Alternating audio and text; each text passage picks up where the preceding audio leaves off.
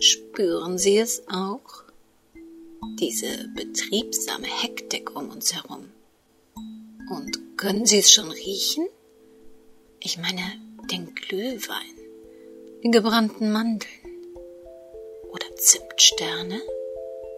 Ja, Weihnachten naht mit großen, festen Schritten. Auch im Krimi-Kiosk. Und deshalb bereiten wir im Augenblick eine Weihnachtssondersendung vor. Weihnachtswichteln im Krimi-Kiosk. Wie das funktionieren soll? Hm, das verraten wir erst in der nächsten Sendung. Jetzt ist es erst wieder Willkommen in der Welt des Krimi-Kiosk und willkommen in der Welt von Henrietta Pazzo. Vaterliebe, ein Kriminalroman in 14 Episoden. Eine Produktion des Krimi-Kiosk Verlages Petra Weber in Köln. Sprecherin Petra Weber. Sie hören Episode 12. Eigentlich besaß er nur zwei gute Freunde. Jim Beam und Johnny Walker. Bertram Frank schmunzelte bei dem Gedanken. Jetzt, wo ihn auch keine Familie mehr kontrollierte, konnte er sich den beiden vollends hingeben. Nicht, dass er sich bisher in irgendeiner Form Zurückhaltung auferlegt hatte. Aber nun konnte ihm auch keiner mehr in seine freundschaftliche Beziehung zum Alkohol hineinquatschen. Auch Verena nicht. Ach, was war sie doch für ein schönes Mädchen gewesen. So rank und schlank, Ihre goldenen Locken fielen ihr auf die Schultern wie bei einem Engel. In ihren blauen Augen lag die Tiefe aller kristallklaren Bergseen. Und wie entzückend sie als Kind in ihren niedlichen Kleidchen ausgesehen hatte. Besonders bei diesen grässlichen Klavieraufführungen. Niemand konnte so hinreißend in die Tasten greifen wie seine kleine Prinzessin. Ihre Mutter bezahlte diesen sündhaft teuren Unterricht. Er sah wenig Sinn darin, einer alten Schachtel sein mühsam verdientes Geld auszuliefern, nur damit seine Kleine ein paar weiße und schwarze Tasten drücken konnte. Aber die Aufführungen waren immer wieder ein Augenschmaus. Von Musik verstand er nicht viel, aber von Mädchen, von hübschen Mädchen. Und seine Kleine war verdammt hübsch gewesen. Bevor sie das Haus verließen, drehte sie immer einige Pirouetten im Flur. Nur für ihn. Schick sah sie aus. Ihre Mutter bürstete dann ein letztes Mal ihr Haar und klemmte kleine Schleifen oder Sternchen hinein. Als sie zehn Jahre alt wurde, schenkte er ihr ein paar Rubinohrringe von seinem letzten Geld. Ach, Verenas Mutter machte ein ungeheures Theater, tobte tagelang. Hm, in solchen Zeiten standen ihm seine Freunde immer bei. Whisky, mit und ohne Eis. So begann der Tag und so endete er. Ach, zu essen gab es doch genug. Dann ging Verenas Mutter eben ein paar Stunden mehr putzen. Sie tat sowieso nicht viel das bisschen Haushalt und Kindererziehung. Er kümmerte sich doch die meiste Zeit um Verena. Und erzogen hatte er sie auch. Natürlich gehörte bei einem so jungen Fohlen auch ab und an ein gerütteltes Maß an Züchtigung dazu. Hübsch sein alleine reichte nicht. Manieren und Anstand mussten einem so jungen Ding eingebläut werden. Der Gürtel und die Rute konnten zum besten Freund einer Heranwachsenden werden, wenn sie begriff, dass das Leben nicht nur Pirouetten drehen war. Aber sie war einfach herzig anzuschauen, wenn sie sich in ihren schicken Spitzenkleidchen so drehte. Die Ohrringe blitzten rot aus ihrem Blondschopf heraus und glitzerten ihn keck an. Weit hatte sie es gebracht. Eine Unternehmersgattin war aus ihr geworden. Eine Frau, die mit Leuten aus Politik und Fernsehen zu tun hatte. Ihre Partys standen sogar mit Bildern in der Zeitung. Ach, und immer trug sie diese hübschen Kleider. So wie sie sich für ihn gedreht hatte, drehte sie sich vor den Kameras der Fotografen. Keck und Kess. Ja, er war sehr stolz auf sie. Wieso war sie plötzlich tot? Was hatte die Polizei gesagt? kein natürlicher Tod. Wer sollte seiner kleinen Prinzessin denn ein Leid angetan haben? Dieser Hanswurst von Ehemann konnte ihr nicht mal das Wasser reichen. Bei Veranstaltungen lief er wie ein kleiner Hund hinter Verena her. Der hätte es nicht gewagt, sie anzufassen. Der hatte Angst vor ihr. Das konnte man spüren. Ohne sie ist er jetzt nichts als ein armes Würstchen. Ein Angestellter seines Vaters. Verena war das Licht in seinem Leben. Ein glanzvoller Stern, der seine ihn umkreisenden Trabanten zum Leuchten brachte. Man nimmt sich nicht selbst das Licht, in dem man sich sonnt. Trotzdem konnte man nicht leugnen, dass Verena nicht mehr lebte. Irgendein Schwein hatte ihr das Licht ausgepustet. Schluss mit lustig. Frank Bertram griff zur bereitgestellten Flasche. Tages- und Mahlzeiten bedeuteten ihm schon seit langem nichts mehr. Er trank, sobald er erwachte, und er soff sich immer öfter dem Delirium entgegen. Es war etwa sechs Uhr morgens, als Frank Bertram die Vier-Promille-Grenze deutlich überschritten hatte. Plötzlich sah er die kleine Verena wieder ihre Pirouetten drehen. Sie trug eines ihrer geliebten Kleidchen und tanzte auf Zehenspitzen durch die ganze Wohnung bis in den Hausflur. Als er nach ihr greifen, sie für einen kurzen Moment festhalten wollte, stürzte er im Vollrausch über eine leere Flasche Jim Beam. Sein Kopf schlug mit der Stirnseite auf den im Flur stehenden Schuhschrank auf. Die Wunde blutete kaum. Er war sofort tot.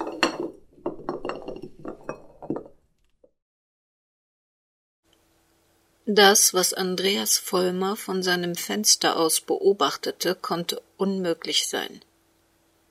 Der Mann, der vorsichtig, aber bestimmt durch den Schnee auf sein Loft zusteuerte, konnte unmöglich Johann Voss sein. Müdigkeit und Kummer mussten seine Sinne getrübt haben. Nach zahlreichen Sinnen und ruhelosen Versuchen Schlaf zu finden, hatte Andreas aufgegeben, mit seiner Erschöpfung zu ringen.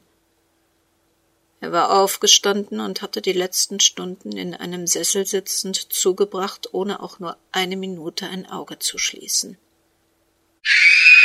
Ein gellender Frauenschrei riss ihn aus seinen trüben Gedanken. Bis vor zwei Tagen hatte er diesen makaberen Klingelton witzig gefunden.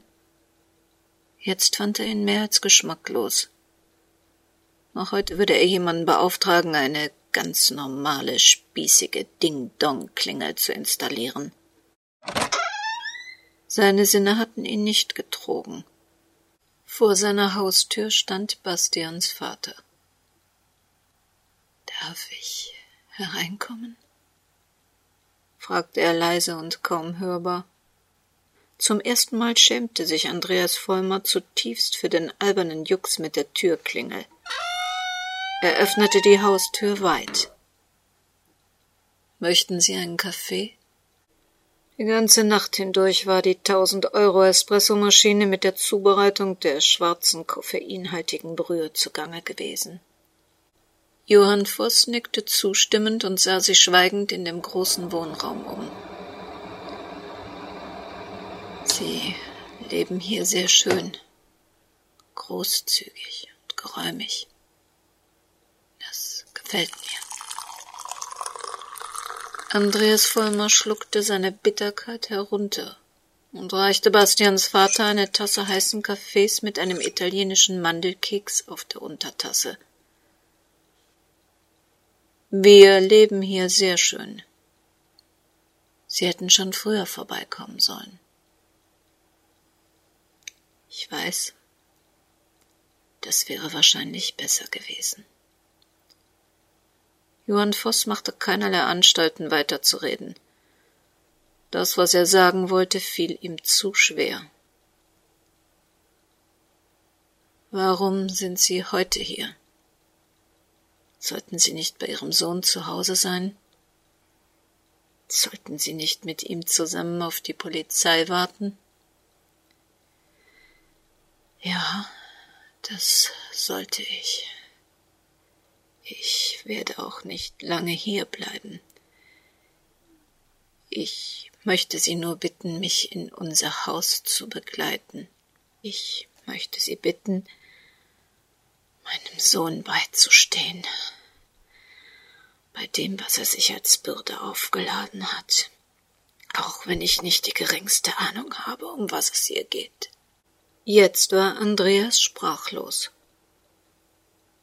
Hatte Bastians Vater, der Mann, der ihn sonst auf der Straße kaum grüßte, ihn wirklich gebeten, sein Haus zu betreten?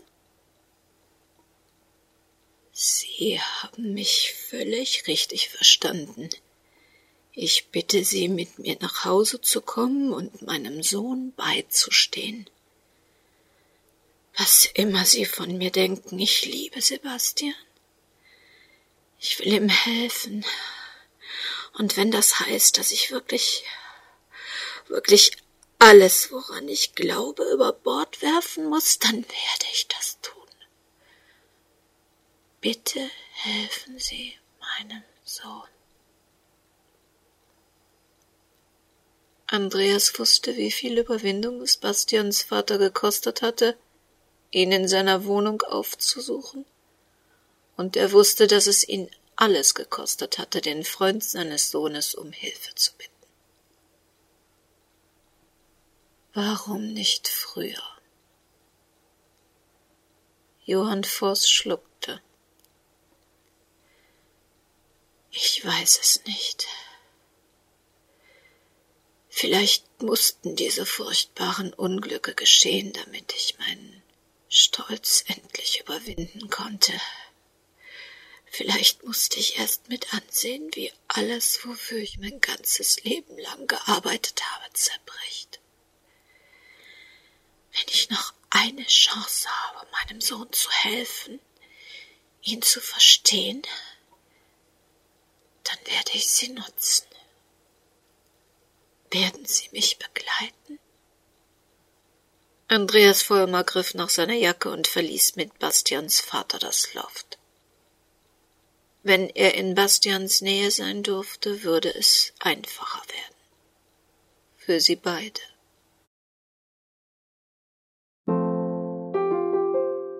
Schwester Helga fand das falsch. Man sagte solche Sachen nicht am Telefon. Aber Frau Doktor interessierte sich nicht für die Einwände einer unterbezahlten Nachtschwester. Sie wollte nur möglichst schnell alle Informationen und gerade auch die unangenehmen loswerden. An die Angehörigen dachte sie dabei nicht. Ihr war es egal, wie ein Elternteil sich fühlte, wenn es am frühen Morgen noch vor dem Frühstück medizinische Fachausdrücke verdauen musste, die nur zu einem Teil das Ausmaß der Katastrophe wiedergaben. Der Vater ist schließlich selbst kein Unschuldslamm, hatte sie Schwester Helga entgegnet. Was sollte das heißen? Spielte Frau Doktor auf die Gerüchte an, dass der Vater des kleinen Felix seine Frau umgebracht haben sollte? Na, und? Was hieß denn das? Wer konnte schon in das Leben eines Ehepaares hineinsehen? Er wusste schon, womit Mann und Frau sich gegenseitig quälten.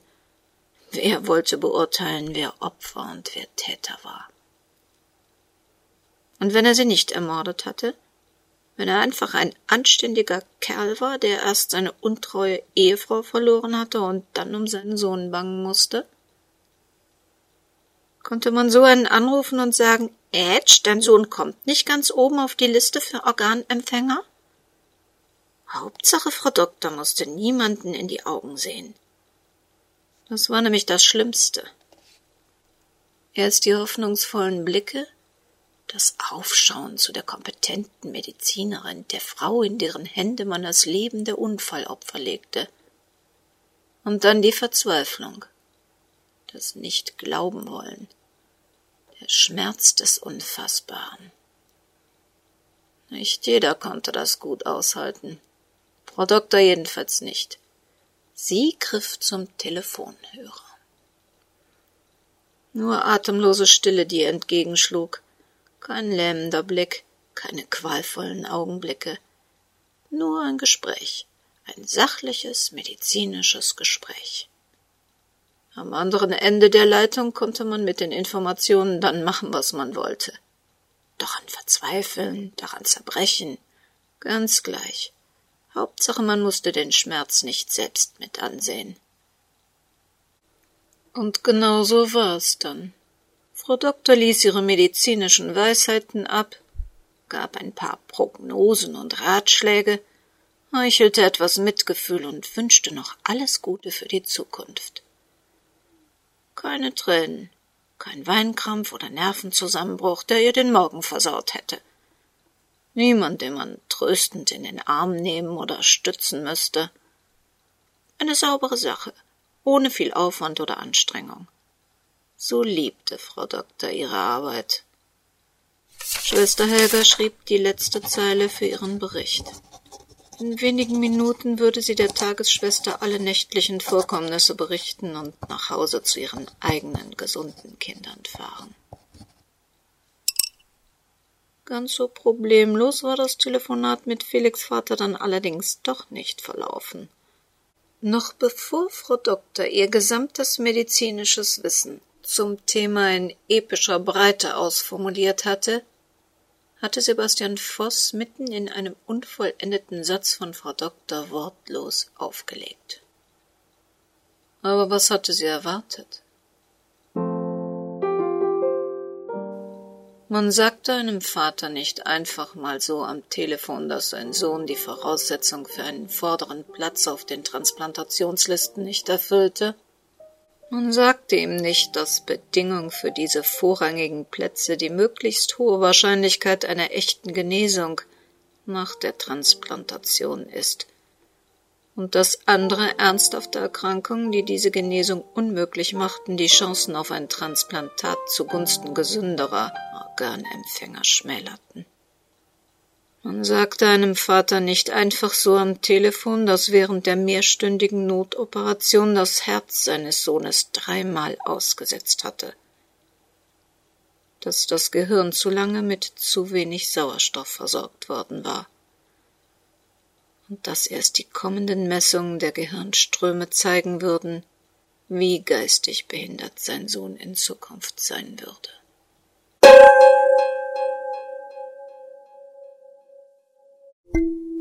Wenn Sie sich nicht bis zu unserer nächsten Sendung gedulden können und unbedingt wissen möchten, wie wir das mit dem Weihnachtswichteln wohl machen werden, na dann kommen Sie doch mal bei uns auf der Webseite www.krimikiosk.de vorbei.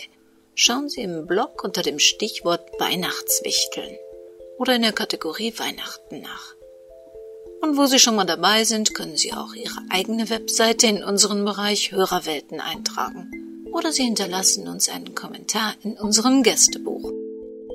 Sie können sich aber auch in das Formular für unseren Newsletter eintragen oder sich im Impressum zu dieser Sendung des Krimi-Kiosk Verlages Petra Weber in Köln umsehen. Diese Sendung wurde begleitet mit Musik von EMA Emanuel Kotten bzw. www.tonpumpe.de. Passen Sie gut auf sich auf. Das Leben kann sehr kurz sein.